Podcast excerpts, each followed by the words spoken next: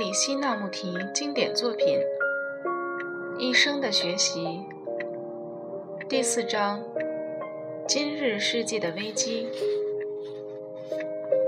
我们的难题之一在于，我们对这些事情毫无真诚之心，因为我们不愿受到干扰，只在有利的方式下才想改革事物。因此，我们对于自己的空虚和残酷。是不太关怀的。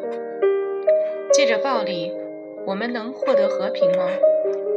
和平是见着缓慢的时间过程而逐渐达到的吗？显然，爱与训练或时间无关。我想，以前的两次世界大战都是为了争取民主，如今我们又准备进行一次更浩大、更具有毁灭性的战争。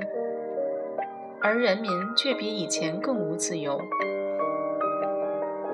然而，如果我们把权威、信仰、国家主义以及整个阶级区分的态度等有害于了解的种种障碍除去的话，结果会如何呢？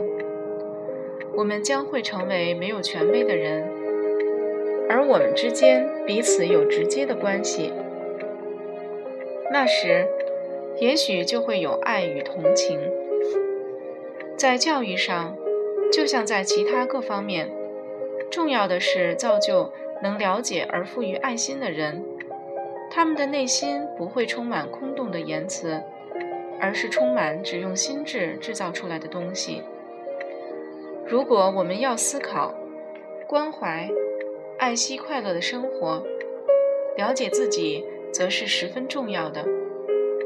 如果我们希望建造一个真正开明的社会，我们的教育者就必须了解何谓完整的人，如此才能将此种了解赋予接受教育的孩子。这种教育者对于今日的社会结构来说是一种威胁。然而，我们并非真正想建造一个开明的社会，因此。任何教师如果洞察了有关和平的一切问题，而指出国家主义的真正含义以及战争的愚蠢，他便会立刻失去职位。大部分的教师知道这种情形后便妥协了，因此他们也就助长了今日的剥削和暴力的制度，使其持续不坠。显然，要发现真理。就必须从我们自身中的挣扎和与邻人的纷争中解脱。当我们内心没有冲突时，也就不会有外在的冲突。由于内心的挣扎向外表现而成了世界上的冲突。战争是我们每日生活所投射而成的血腥表现。我们每日的生活促成了战争。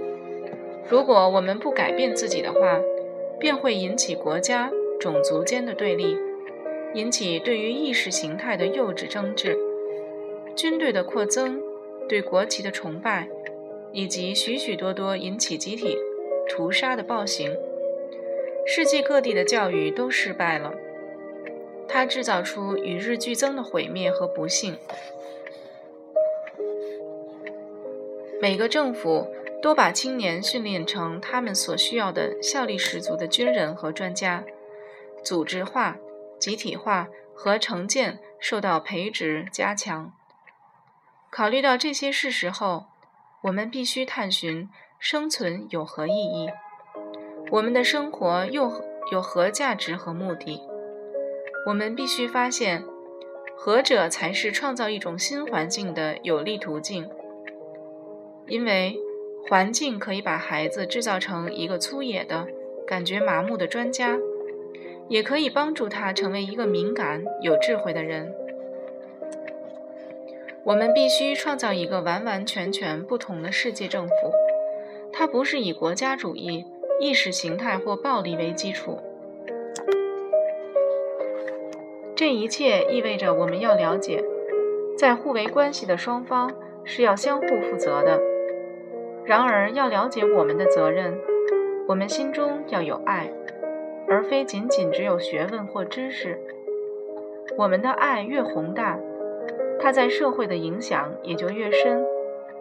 然而，我们都只图具心智而无情感。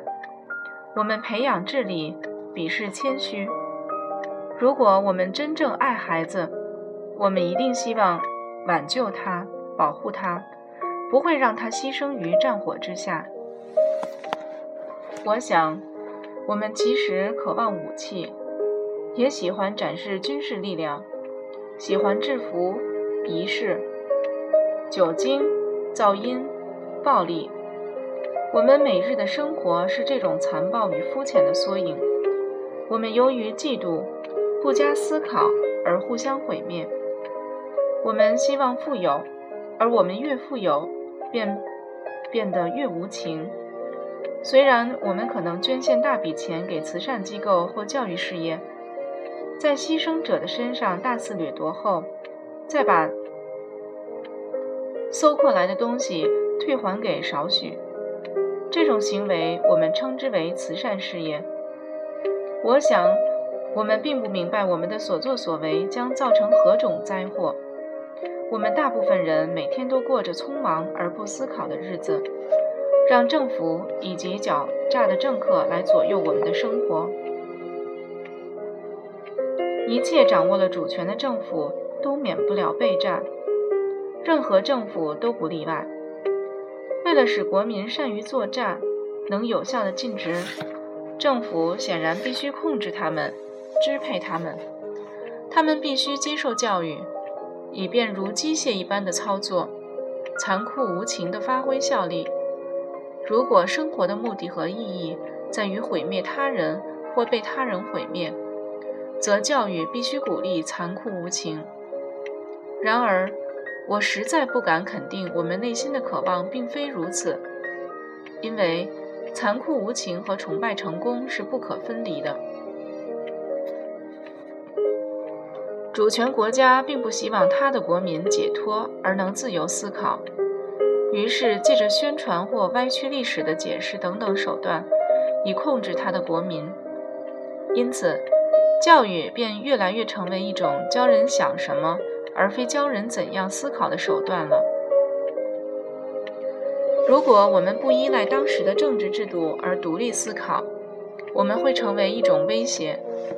自由的学院可能会产生爱好和平、厌弃战争的人，或是一些与执政者持相反意见的人。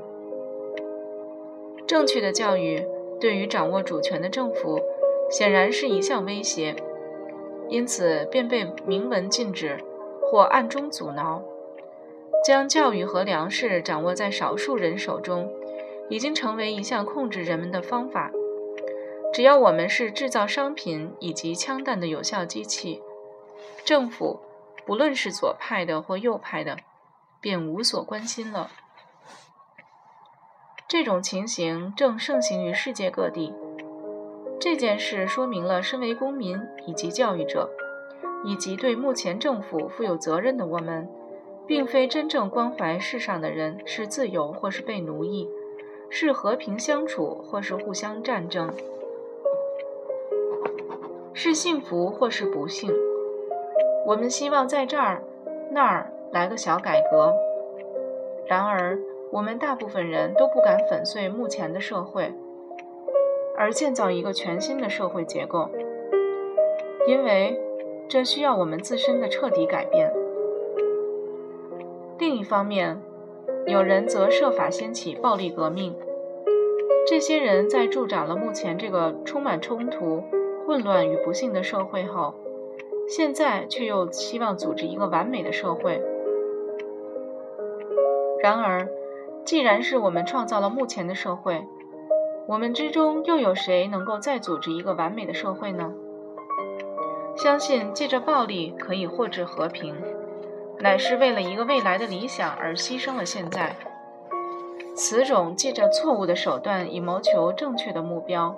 是造成目前灾难的原因之一。感官价值的扩展与受重视，必然造就了经济势力范围等毒素，它们使人与人之间无法合作。社会是你和他人之间的关系，如果没有深入了解此项关系，不是在某种层次上了解，而是当做整体过程而加以完整的了解，则我们必会再制造出同样的社会结构。虽然这社会结构已经过了肤浅的改变，如果我们要根本的改变目前人与人的关系，它为世界带来了无尽的不幸。我们唯一而且刻不容缓的工作，是经由自我认识而改变自己。因此，我们回到问题中心点：每一个人自己。然而，我们规避了这重要的一点，而把责任推给政府、宗教或意识形态。我们是什么样子，政府就是什么样子，而宗教。意识形态则只是我们自身的表现，除非我们改变了，否则便不可能有正确的教育或和平的世界。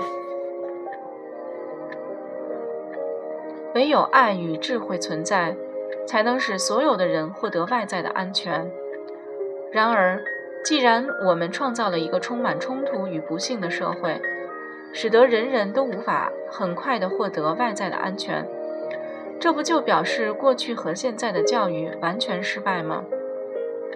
身为父母和教师，我们切身的责任在于破除传统的思考，而不只是依赖于专家以及他们的发现。在技术方面的胜任，使我们有赚钱的能力。因此，大部分人对于目前的社会结构都感到满意。然而，真正的教育者所关心的。只是正确的生活、正确的教育以及正确的谋生方式。我们在这些事情上越是不负责任，国家便越是接收了这些责任。我们面对的不是某种政治上或经济上的危机，而是人类败坏堕落的危机。这是任何党派、任何经济制度所无法扭转的。另一个更大的灾难正一天天地逼近我们，而我们大部分人面对着它却毫无反应。我们一天一天地度过，完全和往日一样。我们不想除去虚假的价值观，重新开始。我们只希望补缀式的改革，这种改革只会产生新的问题。接着。又需要新的改革。然而，整座建筑物正逐渐的瓦解，城墙坍塌，大火在燃烧。我们必须离开建筑物，到新的土地上，用不同的基础、不同的价值重新建造。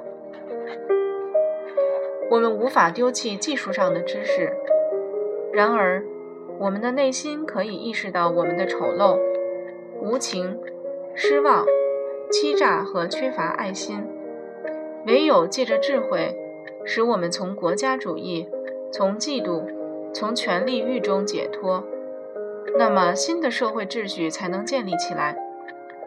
和平是无法借着补缀式的改革而获得的，也无法借着重新调整旧观念和迷信而获得。